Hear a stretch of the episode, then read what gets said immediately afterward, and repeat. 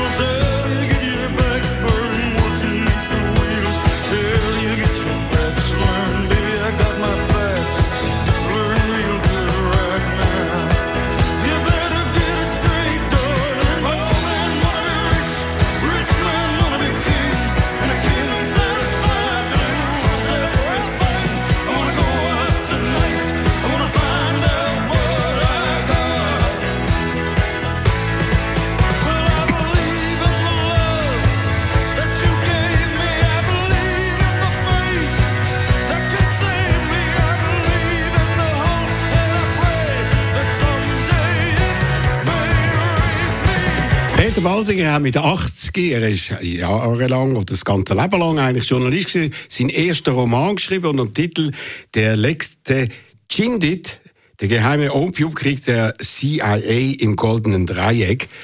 Äh, darüber werden wir natürlich reden. Aber zuerst einmal natürlich meine Frage an dich, Peter. Danke vielmals, dass du gekommen bist. Wer bist du? ja, gut, ich weiß, dass du die Frage gerne stellst. Äh, ich habe mich äh, leider nicht darauf vorbereitet. Das ist sehr gut. gut, ich, äh, ich, ich bin ein, ein Mann, der in, in dörflichen Verhältnissen ist, äh, groß geworden, im, im Bernbiet. Wangen an der Aare? Wangen an der Aare.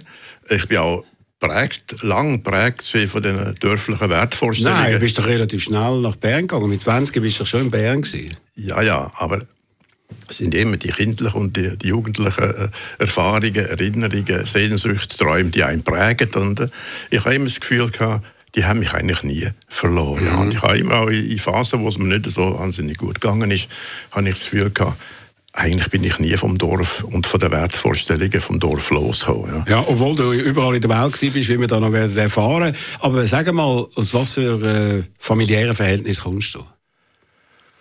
Also es sind... Äh, es ist ein, ein, ein schwierige Familienverhältnis gewesen. Meine Mutter hat sich relativ äh, früh äh, scheiden von, von meinem Vater. Sie ist dann Kioskverkäuferin in Wangen an der Aare. Äh, wir haben ein eher ärmliches äh, Dasein geführt. Ja, äh, ich hatte den ganzen Tag habe ich in, in dem Kiosk verbracht und meine Spielzeuge sind die Zigarettenschachteln gesehen von Marken, die es heute längst nicht mehr gibt. Äh, was weiß ich, Mila, Parisienne und so solche Sachen. Und es hat jeden Mittag hat's, äh, hat's, äh, Haferbrei gegeben, wo sie auf, eine, auf einer Ho äh, Kochplatte im, äh, in dem Kiosk äh, gekocht hat. Also es ist wirklich sehr ärmlich gewesen. Aber trotzdem hast du dann geschafft, aus dieser Umgebung rauszukommen und eine Matur zu machen. Das war, schon außergewöhnlich. Gewesen. Hat eine enorme spezielle Kräfte gebraucht, glaube ich. Ja, und sehr viel Glück auch. Äh, gut, ich habe dann äh, Sekundarschule geschafft und äh, normalerweise in dem Dorf äh, die jungen die jungen Leute, äh, die Männer oder die Heranwachsenden, haben äh, entweder eine Automechanikerlehre gemacht oder wenn sie ein bisschen ambitionierter sind, sind äh, bei der lokalen Bank, zur lo lokalen Bank gegangen, haben dort eine Lehre gemacht oder in der Verwaltung. Ja. Und äh, ich, habe das nicht gewusst, was ich soll werden. Und ich habe meine Träume gehabt, ich habe Bücher gelesen, die eigentlich weit über mein Verständnis rausgegangen sind. Aber ich habe immer Vorstellung, es gibt ein Leben dort draußen, das auf mich wartet, das spannend und faszinierend ist. Aber wie ich in die Welt komme, das habe ich nicht gewusst. Ich habe dann äh, ein zufälliges Inserat entdeckt im lokalen Anzeiger, das Gerichtsschreiberei und das Betreibungsamt von Wangen an der Aare im Schloss, dass die einen, einen Lehrling suchen. Ich habe mich angemeldet, ich, habe, ich bin angenommen worden und habe dort drei Jahre eine Lehre gemacht. Und ich habe, ich habe dann beschlossen, das kann es ja nicht sein. Ja, das ist zwar einigermaßen spannend gesehen, ja, aber doch nicht das, was ich wählen Und ich habe dann zufällig äh, eines Tages in der Briefpost habe ich dann so einen Prospekt von der Akademikergemeinschaft gesehen. Ah ja, ich auch. ja. Habe auch so dort die Matur gemacht, Fremdmatur. Du auch? Äh, ich habe damit angefangen, ja. ja. Und äh, ich habe mir das Programm angeschaut und habe gesehen, die bietet also diverse Kurse mhm. und auch, und dann äh, ich bin sehr vernarrt auf Englisch. Ich bin gut in Englisch und habe mich weiterbilden und die haben auch so ein Weiterbildungsprogramm angeboten und ich habe meinem Vater, meinem Stiefvater, dann am im Essen gesagt, du, ich würde gerne den fortgeschrittenen Kurs in Englisch. Er schaut das an und sagt, oh, die bieten da Matura wieso will ich denn nicht eine Matur machen? Ich habe gesagt, wie stellst du das eigentlich vor? Denn in diesem Dorf ist niemand ans Gymnasium gegangen. Ja. Mhm. Das Gymnasium, das nächste ist Also muss man noch sagen, das ist also nicht weit äh, am Anfang des letzten Jahrhunderts gewesen, sondern das ist schon in den späten 50er Jahren Richtig, ja. ja. Also es ist klar gewesen, ich habe eigentlich keine berufliche Perspektive, die über das rausgehen, was ich jetzt schon äh, hatte, nämlich vielleicht auf dem Gericht dann als Gerichtsschreiber angestellt zu werden. Gut, ich, ich habe mir das angeschaut und dann gedacht, ja, probier's mal, ja, habe mich angemeldet, habe jeden Monat so Heftchen bekommen von der Akademie. So ja, genau. So, hey, für bliches Grün, so ja, genau. Ja. Und ich, und ich habe dann immer als erstes habe ich hinten die Fragen, es gibt so Prüfungsfragen mhm. hinten, habe ich die Fragen gelesen und habe gedacht, in einem Monat wirst du das alles können be beantworten Und das ist für mich faszinierend gewesen. Plötzlich die Welt vom Wissen hat sich aufgetan, hat auch gewisse Ambitionen geweckt bei mir. Ich bin kein wirklich guter Schüler gesehen, so also abgehakt. Aber plötzlich habe ich gemerkt, ja, das ist ein Weg. Und ich habe damals einen, einen neuen Chef bekommen. Guggenheim hat er geheißen, Schwester von einer damaligen Fernsehansagerin. Ah ja, genau. Cor Cor Cornelia. Cornelia oder so. Ja. Das ist die erste, glaube ich. Ja, und äh, mit dem habe ich mich dann so über Existenzialismus und französische Literatur und solche Sachen unterhalten. Ich habe das spannend gefunden. Er hat mir gesagt, eines Tages, äh, du, äh, in Bern hat ein Freund von mir äh, ein Abendgymnasium äh, auf experimenteller Basis äh, eröffnet. Ja, wettest du da nicht mitmachen? Ja, das wäre doch eine Chance. Deine Lehre ist bald zu Ende und äh, dann äh, kannst du, wir schauen, dass du eine Anstellung im Gericht kriegst und so gehst du halt dann ein Abendgymnasium. Ja, auf das habe ich gewartet. Das ist natürlich ein Glücksfall gewesen, ein Durchbruch, denn ich habe genau gemerkt, jeden Monat isoliert in meiner kleinen Stube und die Fragen zu beantworten, der, der ganze Text beackert, das ist doch sehr, sehr fordernd gewesen. Mhm. Ja. Und, und, dann hast du das können machen? Ja, ich bin dann... hast du die Matur bestanden, bist nach Bern gegangen, ich tue es ein bisschen abkürzen, ja. weil äh, der nächste Musiktitel wartet sehr ungeduldig bereits schon. Ja. Aber dann hast du dann das gemacht, was dann die damaligen äh, Leute, die in Journalismus haben, äh, alle gemacht, oder die meisten, sie haben ihr Studium abgebrochen. Aber über das reden wir äh, nachher. Äh, was ist der nächste Titel? Das ist Summer of 69 von Bruce Springsteen. Und warum? Ja, das, ich habe den Groove von dieser Zeit gesehen damals. Okay. Ja.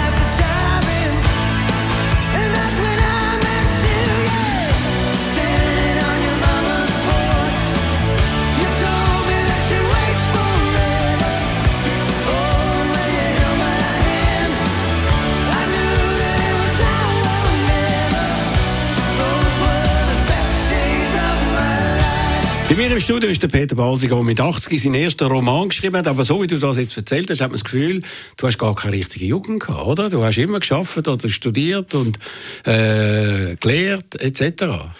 Ja, also hat schon relativ früh angefangen. Damals in Bern, als ich äh, ans Abendgymnasium gegangen bin, äh, das bedeutet, hat konkret bedeutet, tagsüber auf dem Gericht geschafft, dann am 6. Uhr das Obergymnasium angefangen, meistens bis 11 Uhr Mitternacht dauert, dann sind noch Aufgaben äh, angefallen und äh, ich bin im Zustand von der Erschöpfung gewesen.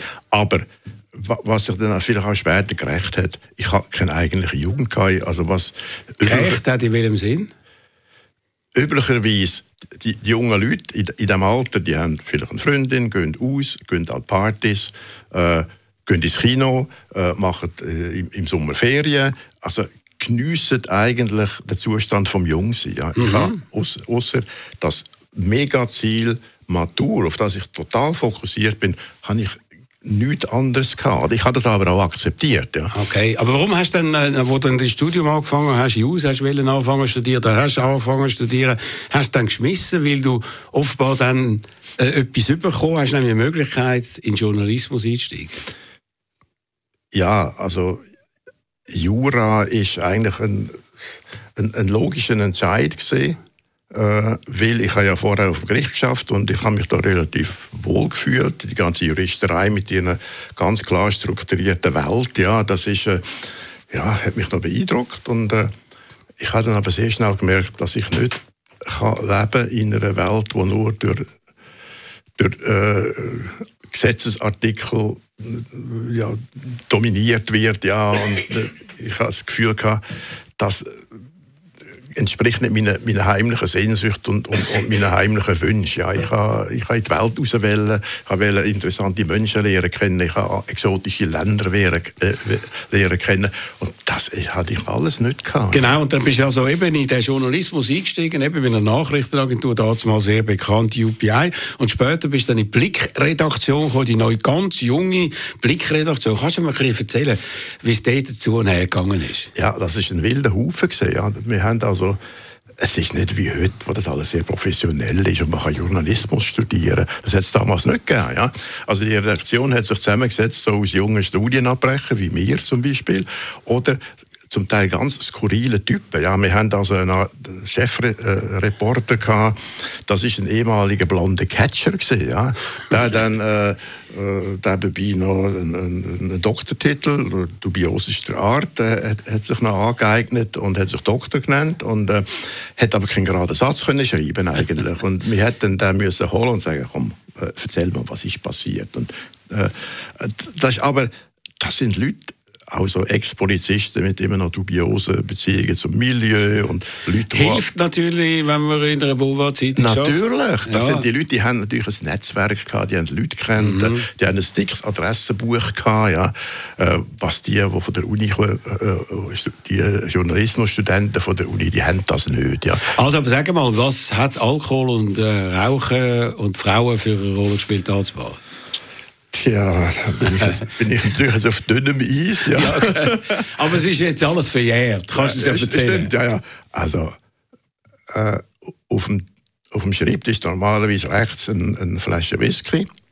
Links ist eine Stange Zigarette.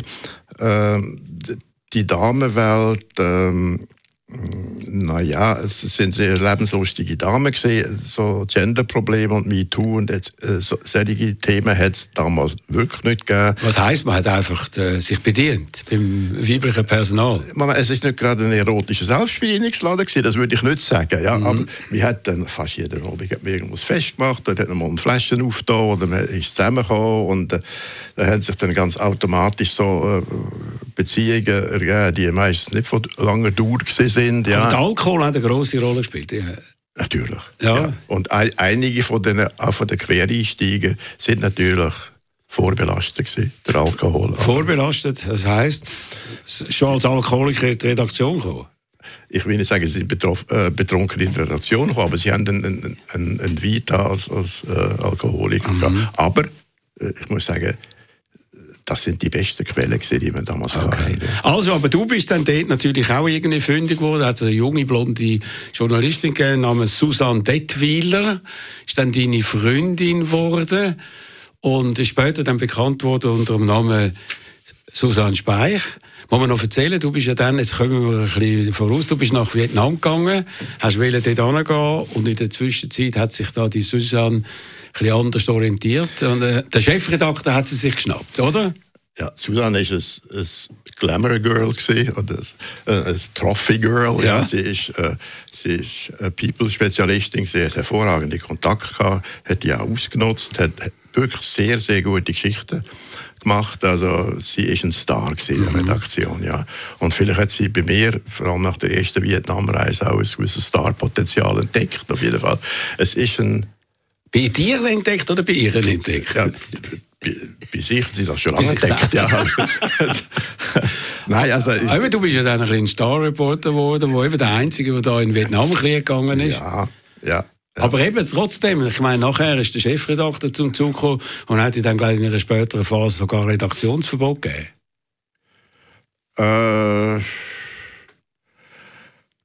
also ich, ich weiß nicht, ob es ein Redaktionsverbot gegeben hat. Wir haben einfach alle drei eingesehen, dass es nicht geht. Ja, also die, die Nähe, äh, dass das zu, zu, Irritationen führt. Ja, und äh, gut, es hat dann einen Zwischenfall gegeben. Äh, es ist ein banaler Zwischenfall. Auf jeden Fall bin ich dann fristlos entlassen worden. Ähm, und, äh, was ist äh, der Grund gewesen? Also man kann immer natürlich einen Vorwand finden. Also was haben sie gesagt, was du falsch gemacht hast? Ich habe irgendwie so Abend, als ich mit dem äh, Fibo Deutsch äh, abgemacht habe, wir gehen chinesisch essen. Also Fibo Deutsch ist so das Faktotum von Ringen. Ich glaube, niemand ist länger in dieser Firma, gewesen, ja, 60 Jahre und so. Und er geistert immer noch um äh, weit über 80. Gut, ja. guter Kollege, du bist vis-à-vis ja. von ihm gesessen, Richtig. im gleichen Büro. Jawohl, er war eigentlich mein Chef, gewesen, als Nachrichtenchef. Ich war sein, sein äh, Stellvertreter. Gewesen. Ähm, wir haben dann auch äh, die ganze Nachrichtenredaktion neu organisiert. Also ich mache es jetzt kurz. Ja. Irgendwann äh, zu, zu später Stunde ist dann der, der Chef vom Dienst gekommen und gesagt, ob ich das, äh, ich, ich soll jetzt das noch umschreiben oder soll die Geschichte schreiben. Ja. Wobei da bei drei, vier Ar äh, Arbeitslose um, um mich herum gesessen sind und normalerweise haben, und ich habe dann gesagt... Arbeitslose, einfach die Leute, die sich ein bisschen verschrauft haben, oder? Ja, wo... Oder, die nichts gemacht haben in, in dieser Situation ja, nicht. Gut. Also, dann ist, bist also, du zum Zug gekommen? Ich habe dann gesagt, also ich habe eigentlich jetzt mit dem Bibo äh, abgemacht, äh, Chinesisch zu essen und äh, der X und der Y hat doch das problemlos übernehmen. Ja. Der, der, der, äh, der Dienstchef ist dann relativ sauer gesehen hat das dann natürlich am, am Martin Speich berichtet, ja, und äh, am nächsten Tag bin ich dann entlohnt worden mit der Begründung, also solche Leute, die sich weigern, ihre Arbeit zu machen, können wir nicht brauchen. Ja. Da bist du draußen Ja, und wobei das Klima so, schon so ein bisschen, ich will nicht sagen mhm. vergiftet war, aber es ist ein bisschen angespannt. Gewesen, ja. Gut, später bist du dann Chefredakteur geworden vom Blick vom Sonntagsblick von der Schweizer Illustrierten von Illustré. Aber entscheidend ist eigentlich dann das gewesen, was passiert ist, wo du gesagt hast, ich gehe nach Vietnam in den Krieg. Über das wollen wir jetzt mehr hören. Was ist der nächste Titel? Wicked Game von Chris Isaac. Das ist ein, äh, ein Titel, wo der Soundtrack eigentlich bei mir ist von einer eher uh, sweet, sour uh, uh, Love Story. Von denen hat es einige gegeben. Ja, ich habe sie nicht zählt. Ich, bin da, ich habe da eine ganze Liste von mir. Lassen wir uns auch Wicked geben.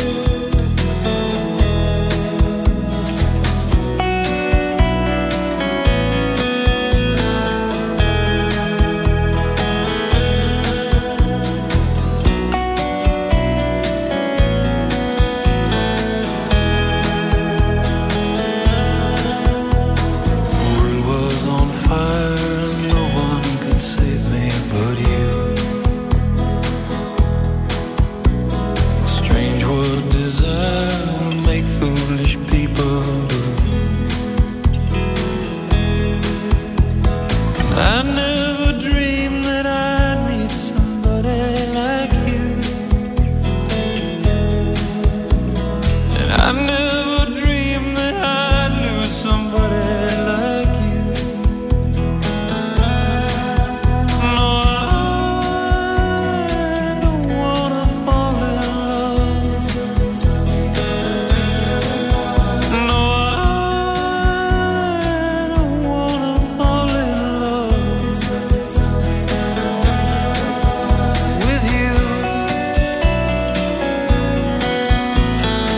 ist der Peter Balziger und der letzte ganz, ganz große Krieg, wo wir auch in den Medien äh, erlebt haben. Vor dem, was jetzt passiert in der Ukraine Europa, ist der Vietnamkrieg natürlich. Vor allem betroffen Amerikaner, die dort äh, zu Zehntausenden ums Leben gekommen sind. Und du hast unbedingt dort hingehen Von Wangen an der Nare äh, in den Vietnamkrieg.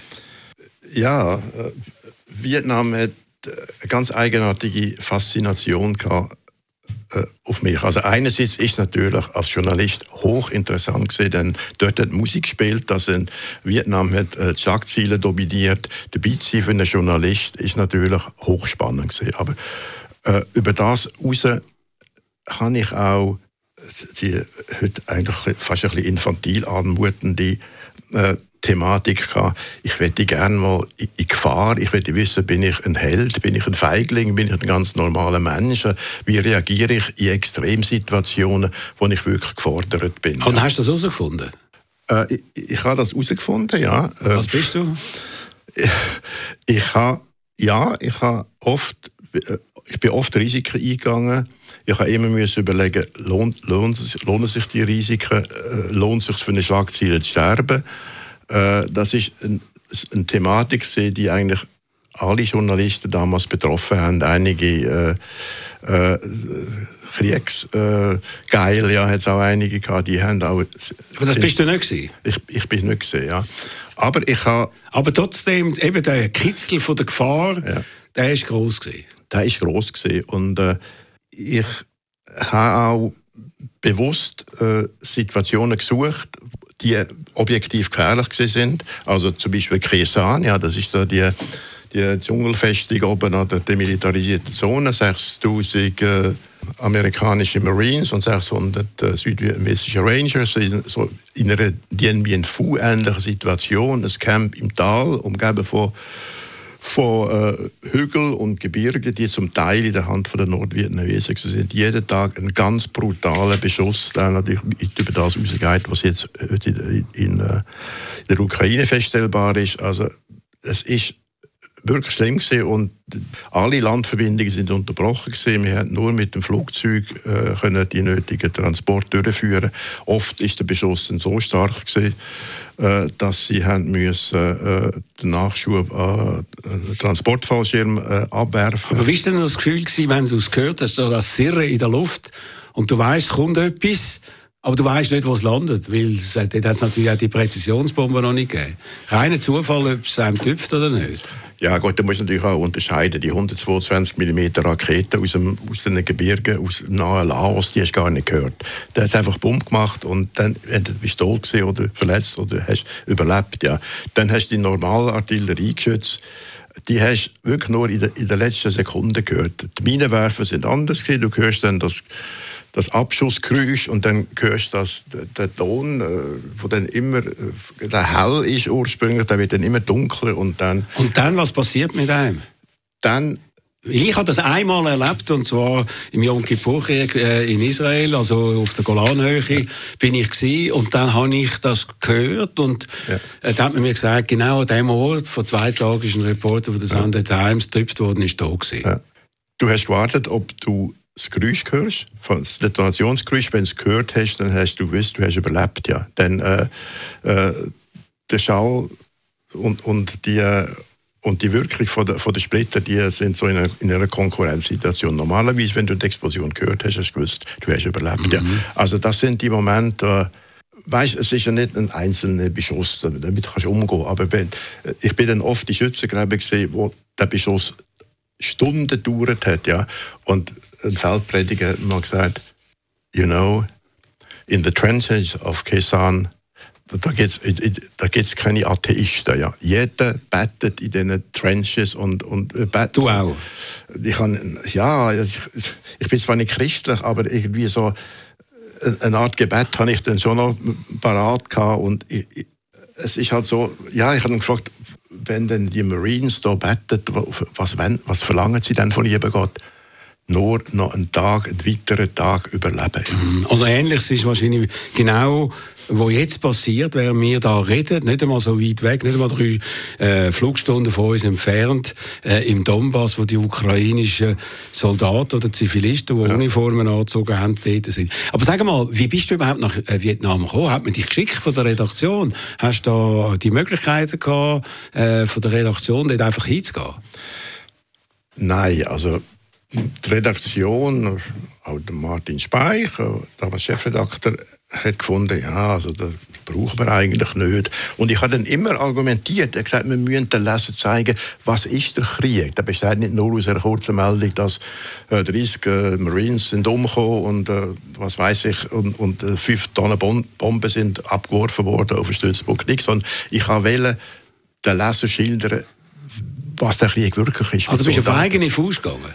Ja, ich habe dann also, ich, ich habe dann so lange habe ich die äh, unter Druck gesetzt, dass ich gesagt habe, okay, ich mache euch einen Deal, ja, ich künde. Äh, ich zahle alle Spesen selber. Ich habe damals 4200 Dollar für ein äh, äh, Ticket nach Saigon mit Thai International über Bangkok. Das war noch viel Geld. Gewesen. Das ist Wahnsinn. Das, das ist, der Dollar ist noch bei 34 gewesen, muss man ja, noch sagen. Ja, ja. Und der Kaufkraft natürlich, ja. das wäre heute 50.000, fast 40.000 Franken. Das war meine gesamte Ersparnis. Gewesen, ja. Und äh, äh, ich habe gesagt, okay, wenn ich rumkomme und ich bringe Material mit, so nach ein paar Monaten, und äh, wenn ihr das für gut findet, dann druckt eine Serien ab im Blick und äh, vielleicht gibt es noch ein Buch, whatever, und ich stelle mich wieder an. Ja. Das war der Deal. Gewesen. Ich bin rumgekommen und äh, ja, die Serie ist sehr gut angekommen, das Buch hat sich sehr gut verkauft. Und, äh, und dann bist du aber nochmal gegangen? Ja. Wieso hast du irgendwie Entzugserscheinungen gehabt? Ja, das hatte ich sowieso gehabt. Ja. Ich, ich habe auch heute noch das Gefühl, ich habe nie wirklich ausgecheckt aus Vietnam. Nicht, hä? Ja. Also das ist eben, du bist aus Vietnam raus, aber Vietnam ist nicht aus dir raus. Richtig, ich bin auch seitdem noch dreimal dort gewesen. Mhm. Äh, aber ja, das zweite Mal ist dann die Tet-Offensive losgegangen äh, das sind, Februar 68. Das war der grosse Angriff, der Überraschungsangriff von der Nordvietnamesen, der dann eigentlich den Krieg äh, ganz auf eine neue Ebene gebracht hat. Ja. Und die Amerikaner dann in die Defensive gekommen sind. Ja, also die Amerikaner haben den Krieg zwar, oder die Tet-Offensive zwar militärisch, da haben sie, haben sie gewonnen, aber der psychologische Fallout ist enorm gewesen, auch in mhm. Amerika. Ja. Und, Und niemand hat eigentlich dem Vietcong zutraut damals, dass sie zu dieser riesigen koordinierten Aktion kommen. Ja. Die Amerikaner haben ja jeden Tag ihre Briefings gemacht und Zahlen herausgegeben.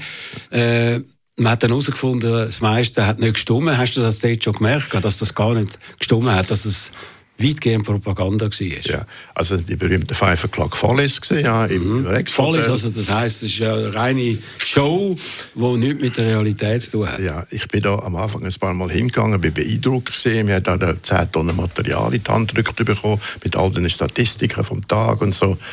Das ist langweilig gesehen, das hat mir nichts gebracht und äh, ich bin eigentlich, die meiste Zeit bin ich, äh, bin ich unterwegs gesehen und habe mich und habe wirklich das müssen machen, was man von einem äh, Kriegsreporter verlangt. Er muss das Leben der Soldaten teilen, er muss eine Uniform tragen, er muss selber sein Schützenloch... Äh, Hast du selber eine Uniform auch gehabt? Ja, das ist Bedingung. Ja, aber Bedingung, damit bist du doch auch äh, Objekt gewesen ja, natürlich. von der ganzen Kriegshandlung. Ja, aber, aber, glaubst du, wenn du also noch tagelang mit den Marines oben patrouilliert hast, sei es im Dschungel, sei es an der demilitarisierten Zone, äh, da hat natürlich, wenn der Vietcong da in dem Fernglas ja. ist gesehen und hat gesagt, oh, der hat der könnte das ein Journalist sein und so, auf das schieße ich jetzt nicht. Nein. Und der, der, sogar der Hauptmann hat mich nie akzeptiert, ja, der Kommandant von der Einheit, bei der ich bin. Du kannst ja mit einem roten Pulli und gelben Hosen dort ah, Aber du bist dort gewesen, aber du hast dich frei bewegen Also das hat es noch ja. nicht gegeben, Embedded Journalism, nein, nein. so wie man das im Irakkrieg dann äh, erlebt hat. Du hast einfach können sagen, ich gehe jetzt zu dieser Einheit Richtig. und schaue mit dem Kommandant, ob er mich mitnimmt an ja, Front. Genau, ja.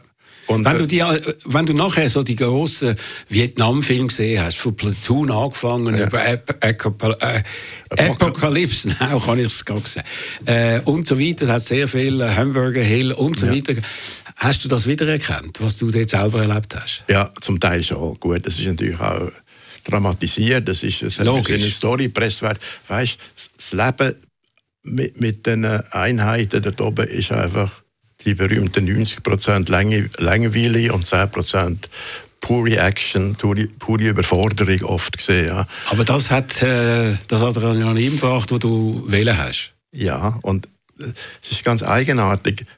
Ich bin dann auch gleich zurückgeflogen nach, nach Saigon. Ich hatte dort eine Wohnung, gehabt. ich habe einen Angestellten, ah, ja, Anführungszeichen gehabt. Wieso, wie Angestellte? Nein, nein, nein. noch eine Freundin gewesen? Nein, nein, nein, nein, ich habe keine Freundin gehabt. Ah. Es ist ein, ein ehemalige Köchin von einem französischen General, eine alte ja. Dame, ja, aber die hat mich bekocht, die hat dann putzt und so und hat mich verwöhnt und hat alle möglichen vietnamesischen Spezialitäten hat sie gekocht. Was ist denn mit Drogen? Da hat man ja gehört, viele von diesen Soldaten, ja. angefangen von Marihuana über ja. Kokain ja, ist, ist wirklich, und so weiter. Ist ein Problem gewesen. Ich habe das Zeug nie genommen und es hat mir auch nicht gebraucht und ich habe es ein, zwei Mal probiert, aber ähm, aber hat man das dort offen äh, gewusst und äh, diskutiert? Und ja, ja, gut, und die Leute haben nicht weggeschaut. Mhm, aber dann sind ja die viele von denen zurückgekommen, auch im Vietnamkrieg und im Irakkrieg und sind dann mit posttraumatischen Symptomen ja. ja. Sind dann zurückgekommen. Viele äh, haben sich umgebracht, bringen sich immer noch um. Ja. Wie war es dann bei dir? Gewesen? Also ich habe die die Symptome eigentlich so nicht gespürt. Ja, weil ich, ich bin umgekommen und bin dann eigentlich auch in ein, Funks in ein funktionierendes Umfeld hineingekommen. Ja. Aber ist das nicht ein bisschen seltsam gewesen? Plötzlich ist alles so total anders gewesen, oder? Ja. Dass man das fast nicht mehr können glauben Ja, also ich bin dann oft, als ich zurückgekommen bin, erwacht Nacht und habe gewusst, wo bin ich jetzt? Ja, äh, äh, ich muss schauen, wo ist mein Schützenloch oder wo ist der Graben und so.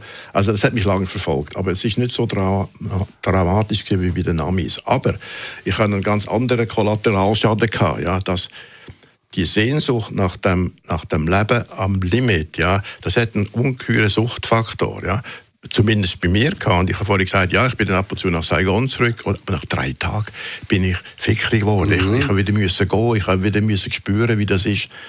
Weißt, du bist dann ganz im Hier und Jetzt, ja. Und äh, äh, morgen ist weit weg und übermorgen vielleicht bist du schon tot oder wie auch immer und so. Du hast wirklich den Moment total gelebt und das hat eine Faszination gehabt auf mich. Das hat man natürlich in der Schweiz nicht, außer, außer wird Chefredakteur vom Blick. Oder? Überleitung. Machen wir Musik, äh, wenn wir über das noch reden, was dann nachher gekommen ist. Okay. Äh, nächster Titel. L'encre de tes yeux. Eben, du bist natürlich auch sehr nach Frankreich ausgerichtet, Westschweiz, äh, Chefredakteur von der Illustré, wo dann auch eine wunderbare Frau kennengelernt hast, wo du drei Kinder hast und so weiter und so fort. Äh, hören wir uns doch das an.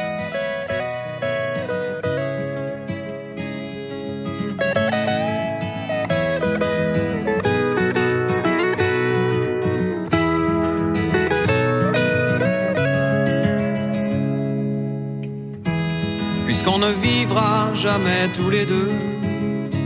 Puisqu'on est fou, puisqu'on est seul, puisqu'ils sont si nombreux. Même la morale parle pour eux.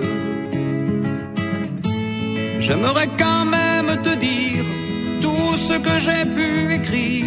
Je l'ai puisé à l'encre de tes yeux.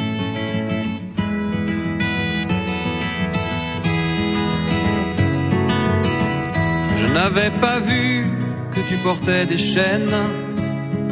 À trop vouloir te regarder, j'en oubliais les miennes. On rêvait de Venise et de liberté. J'aimerais quand même te dire tout ce que j'ai pu écrire. C'est ton sourire qui me l'a dicté.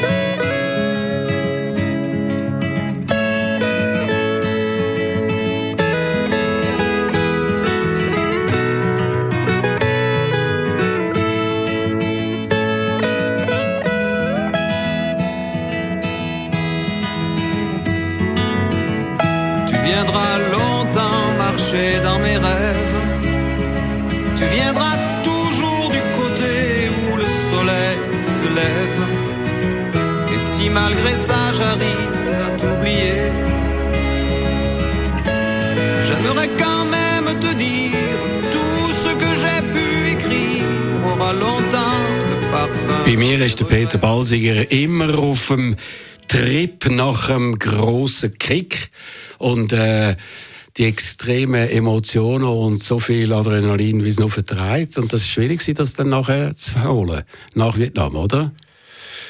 Äh, ja, äh, ich, ich habe immer wieder notruhren, obwohl ich dann auch so langsam in eine durchaus bürgerliche Karriere hineingeraten bin. Also äh, nach dem Blick ist dann Telekom für kurze Zeit, dann sieben Jahre Chefredakteur von der Illustré in, in Lausanne, dazwischen ein Jahr äh, Chefredakteur von der Schweiz Illustrierte. Also es ist durchaus... Du hast große Karriere gemacht im Boulevardjournalismus und gerade eben, wenn man eine Tageszeitung rausgibt äh, oder eine Boulevardzeitung, äh, dass man am Abend oder ja am Abend muss man eine Schlagzeile. Ich war auch mal Chefredakteur von einer Boulevardzeitung von der Tat und ich weiss, der, der Druck hat man eine Ziele Schlagzeile, die zieht, weil das muss am Kiosk funktionieren, ist auch eine Art Kick gewesen, aber nicht vergleichbar mit, mit Vietnam, oder? Nein. Äh, ja, du, du, sprichst das zu Recht an. Ja, es ist, äh, wenn du Boulevardchefredakteur bist, dann wachst, zumindest ich bin am, am Morgen aufgewacht und habe schon Magenschmerzen gehabt, weil ich nicht gewusst habe, haben wir, haben wir heute wieder ein Ziel, das verkauft oder das nicht verkauft. Du lebst in einer ständigen Anspannung. Wenn keine wirklichen Geschichten da sind, muss die Geschichte halt, muss einen Spin geben, muss sie drehen, muss sie wieder ein bisschen aufblasen. Eben, also wie weit bist du dann gegangen, dass man da wirklich das Gefühl hat, man geht an eine Grenze oder vielleicht über eine Grenze raus, damit es richtig fängt? Äh, ja, also ich hatte schon eine innere Schwelle gehabt, die ich eigentlich, glaube ich, nie wirklich äh, überschritten habe. Ich, ich habe zwar das ausgereizt, aber ich, ich habe nie... Aber im Vergleich zu anderen Blickchefredaktoren vor dir und nach dir bist du ja nicht so lang gewesen. Früher ja. sind die Blickchefredaktoren gerade irgendwie durch die Drehtüren innen und raus gegangen. Du bist, glaube ich, nur ein Jahr gewesen, dann haben sie dich rausgefedert. Äh, ja, also ich bin drei Jahre geblieben und äh,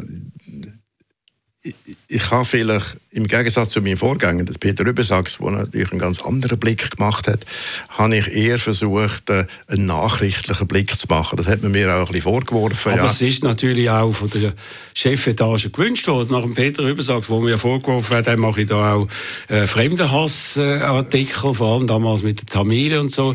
Da hat man ein bisschen einen sauberen Blick machen und hat dich geholt. Äh, ja, das hat aber auch Downsides. Ja, ich meine, mit, äh, mit den polarisierenden, hochemotionalisierten Schlagzeilen erreicht natürlich auch das Publikum. 380.000 Auflagen ist der Höhepunkt ever. Heute ja. weit unter 100.000. Also ja. sind schon andere Zeiten für die Zeitung, oder? Ja. Äh, wie gesagt, ich habe eine, eine innere Hemmung gehabt, wirklich, also ich habe das bewundert, was der Peter Rübesack gemacht hat. Der hat, also, der hat auf pure Emotion gesetzt, hat jongliert mit den, mit den Gefühlen der Leser, hat das sehr gut gemacht. Mhm. Ich habe das nicht können. Okay. Ich also müssen zugeben, ich habe das nicht. Ich bin doch nicht gut genug für so einen Blick. Aber du hast es dann gleich gemacht, hast auch Sonntagsblick gemacht, aber bist sogar nach Deutschland gegangen, bist Chefredakteur geworden von der Quick. Quick ist für die Leute, die das nicht mehr erlebt haben, das ist nämlich lang her, ist eine Illustrierte gewesen, so ein bisschen Konkurrenz zum Stern. Und die Illustrierten haben dort natürlich unglaublich viel Success gehabt. Das ist alles vorbei. Quick ist verschwunden, andere auch. Und du bist ein bisschen in diesem Abwärtsstrudel bereits schon gewesen dort. Ja, äh, Abwärtsstrudel... Äh ja, generell hat, hat, hat das Marktsegment hat eine Auflage verloren. Ich habe ich habe anfänglich die Auflage sehr gut können halten und wichtig ist auch gesehen, dass man den Inserat, so wie Inseratenvolumen kann, kann behalten. Das ist fast noch wichtiger gesehen. Mhm.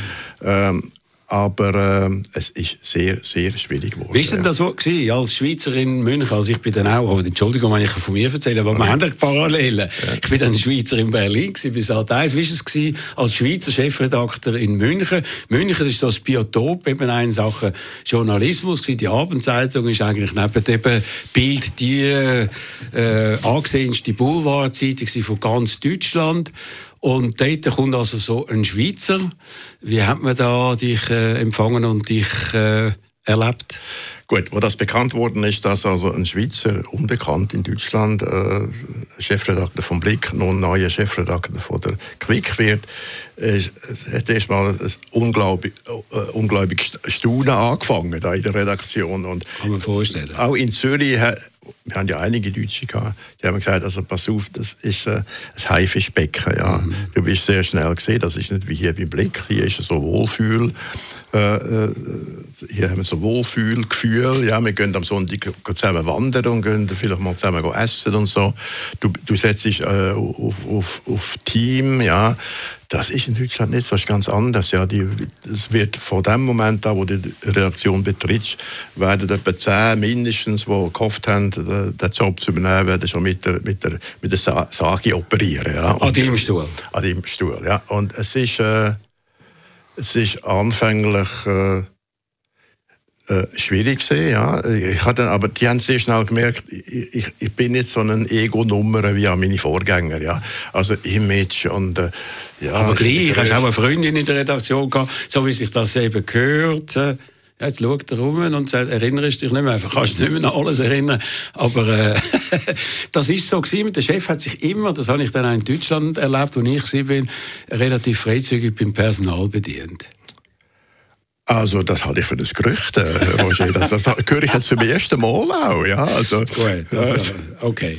Also, das ist jetzt offenbar eine Grenze von der, was soll ich sagen, von der Information, die da erreicht worden ist. Aber wie lange hast du dort denn ausgehalten? Wie lange drei Jahre. Drei Jahre, immerhin. Aber später dann, also nach der Wende auch, bist du ja dann als Chefredakteur geworden von der Super Ilu.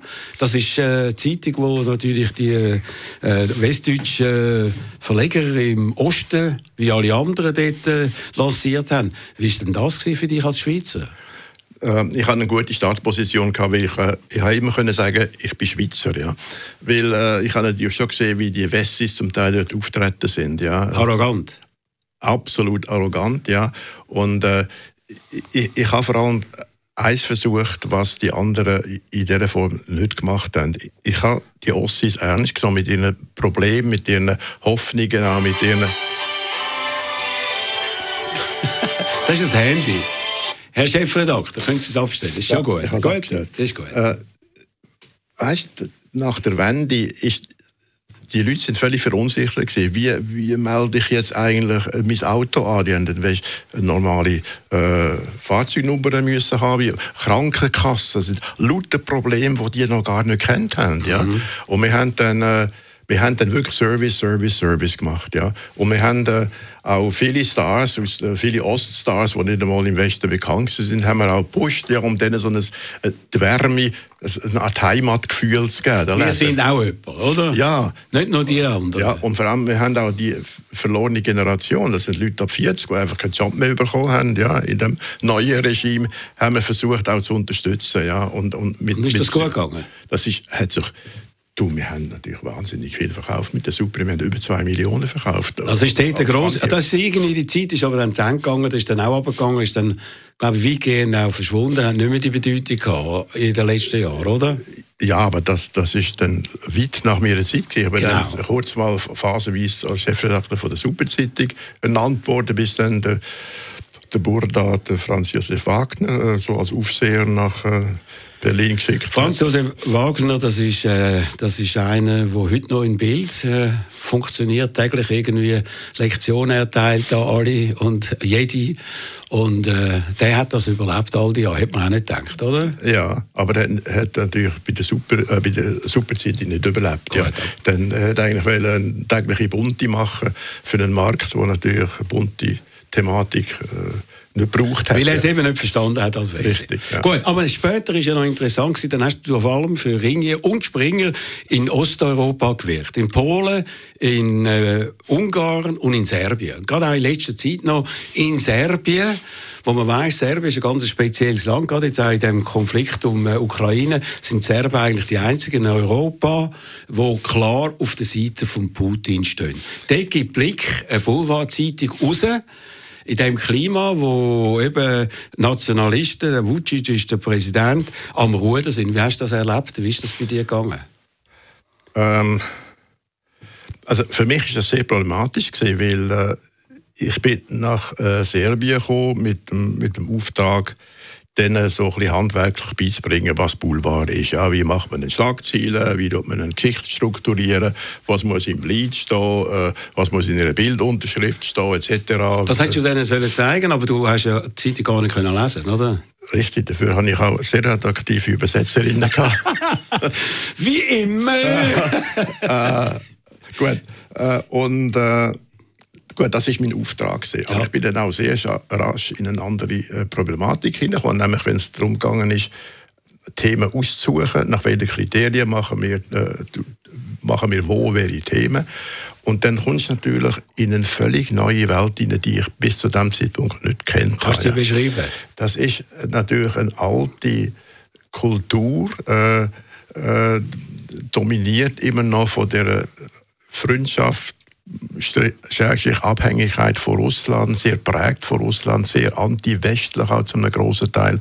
Vor allem die ältere Generation, die natürlich noch den Krieg mitgemacht hat. Also, wo man hat den Krieg gesagt, der Bosnienkrieg, wo die NATO äh, ja.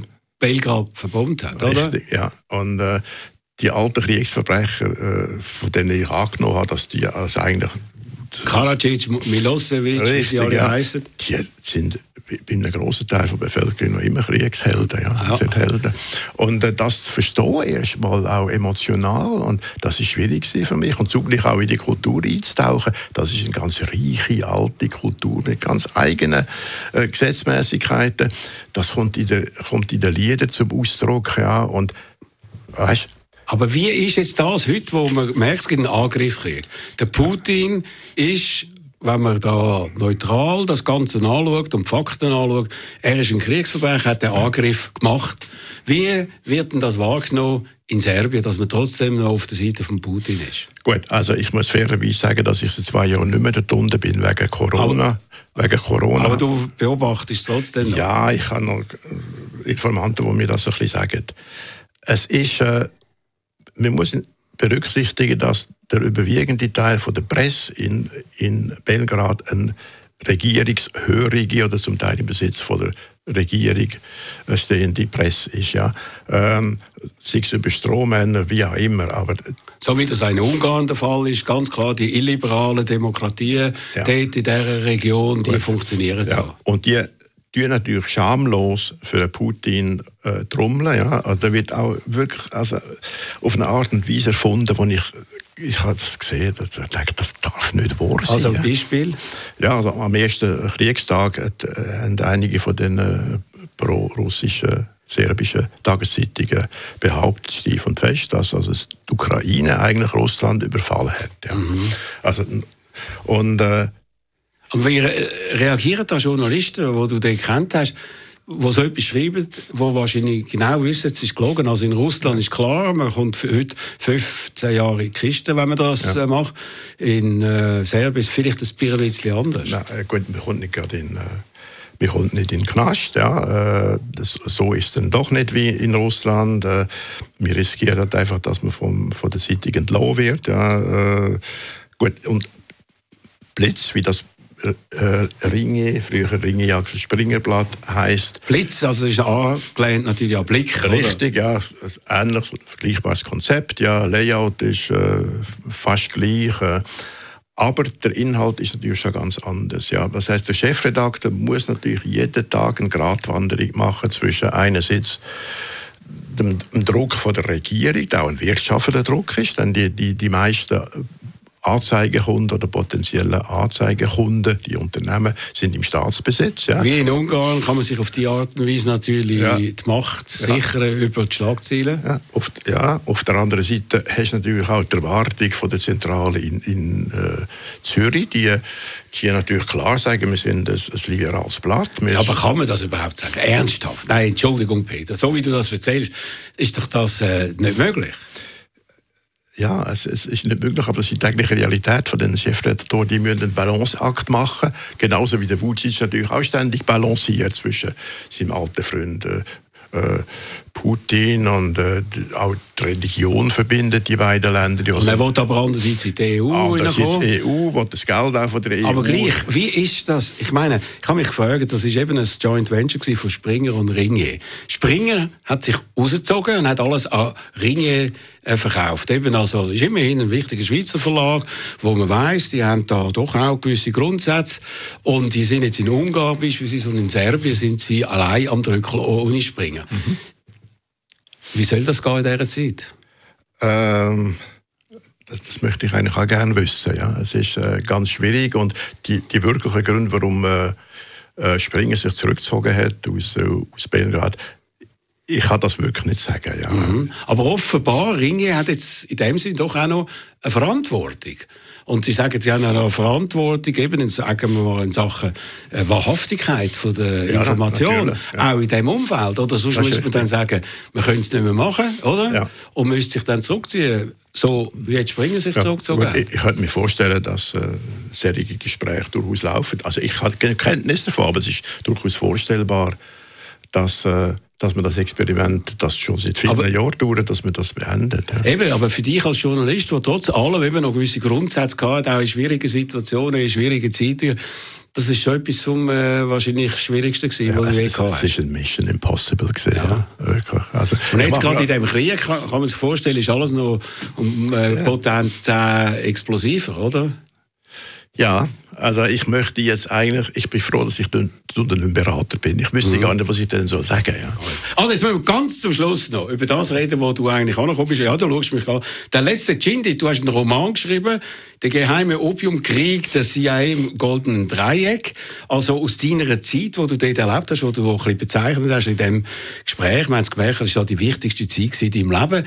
Wie bist du auf die Idee gekommen, nach all diesen Hunderten von Kolumnen, Artikeln etc., einen Roman schreiben und genau über das Thema, Peter? Gut, also es ist 2020 äh, Corona, meine äh, Aufträge in Osteuropa, vor allem äh, Belgrad, sind weggefallen. Ich hatte plötzlich ganz viel Zeit gehabt. Und ich habe dann äh, im, im, mal angefangen, im Hell ein bisschen aufzuräumen, ja, Kisten zu leeren, Wie wir das alle gemacht haben. Nicht ja. wahr, ja.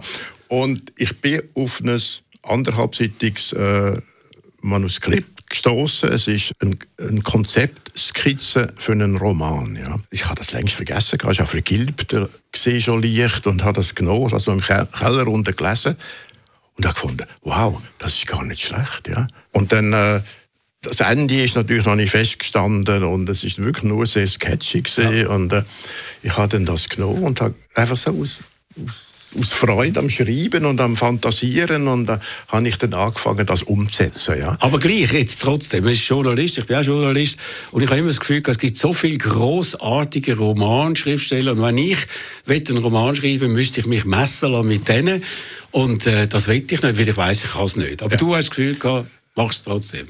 Ich habe einen Roman geschrieben, den ich selber gerne, gerne gelesen hätte. Ah. Ja. Da habe ich alles eingebaut, was ich noch so war an Träume habe und von und an Ideen und vielleicht auch heimliche Sehnsucht, was weiß ich. Du bist dann gesehen, wenn es ja. ist, ja. Äh, und äh, das, äh, das hat mir so Spaß gemacht. Ja, ich habe mich zum Teil auch nach Kitzbühel zurückgezogen, wo wir noch eine Wohnung haben und habe dann Tag und Nacht und äh, das hat gar nicht mehr stattgefunden. Die Welt hat sich beschränkt auf die, auf die kleine Wohnung. Und Hast du wieder eine neue Euphorie gehabt? Ja, ich habe Musik gehört aus, aus dieser Zeit, habe Apocalypse Now zum zehnten Mal nochmal geschaut. Großartiger Film. Und ich, ja, und ich bin gelebt in dieser Welt und als ich fertig bin mit dem Roman, habe ich gedacht, Super. Das hat jetzt richtig, richtig Spaß gemacht. Aber ich habe nie daran gedacht, auch wirklich zu veröffentlichen. Ja. Gut, und jetzt ist er veröffentlicht worden im Münster Verlag, wo unter anderem Matthias Ackeret, der da in diesem Sender nicht ganz ein Unbekannter ist, dahinter steht. Ja. Und am 2. Juni findet im, äh, im Kosmos äh, findet Vernissage statt und wer da kommen, ist natürlich herzlich gerne eingeladen. Super, also grossartig gewesen. Also das war der Peter Balsiger, der von seinem spannenden, außergewöhnlichen Leben erzählt hat. Danke vielmals. Letzter Musiktitel, hast du noch zu gut? Bad Moon Rising. Äh, natürlich einer der Klassiker aus der Vietnamzeit damals. Das ist der Doppelpunkt, sein erster Doppelpunkt heute in einer Woche. Am Mikrofon verabschiedet sich der Roger Schawinski.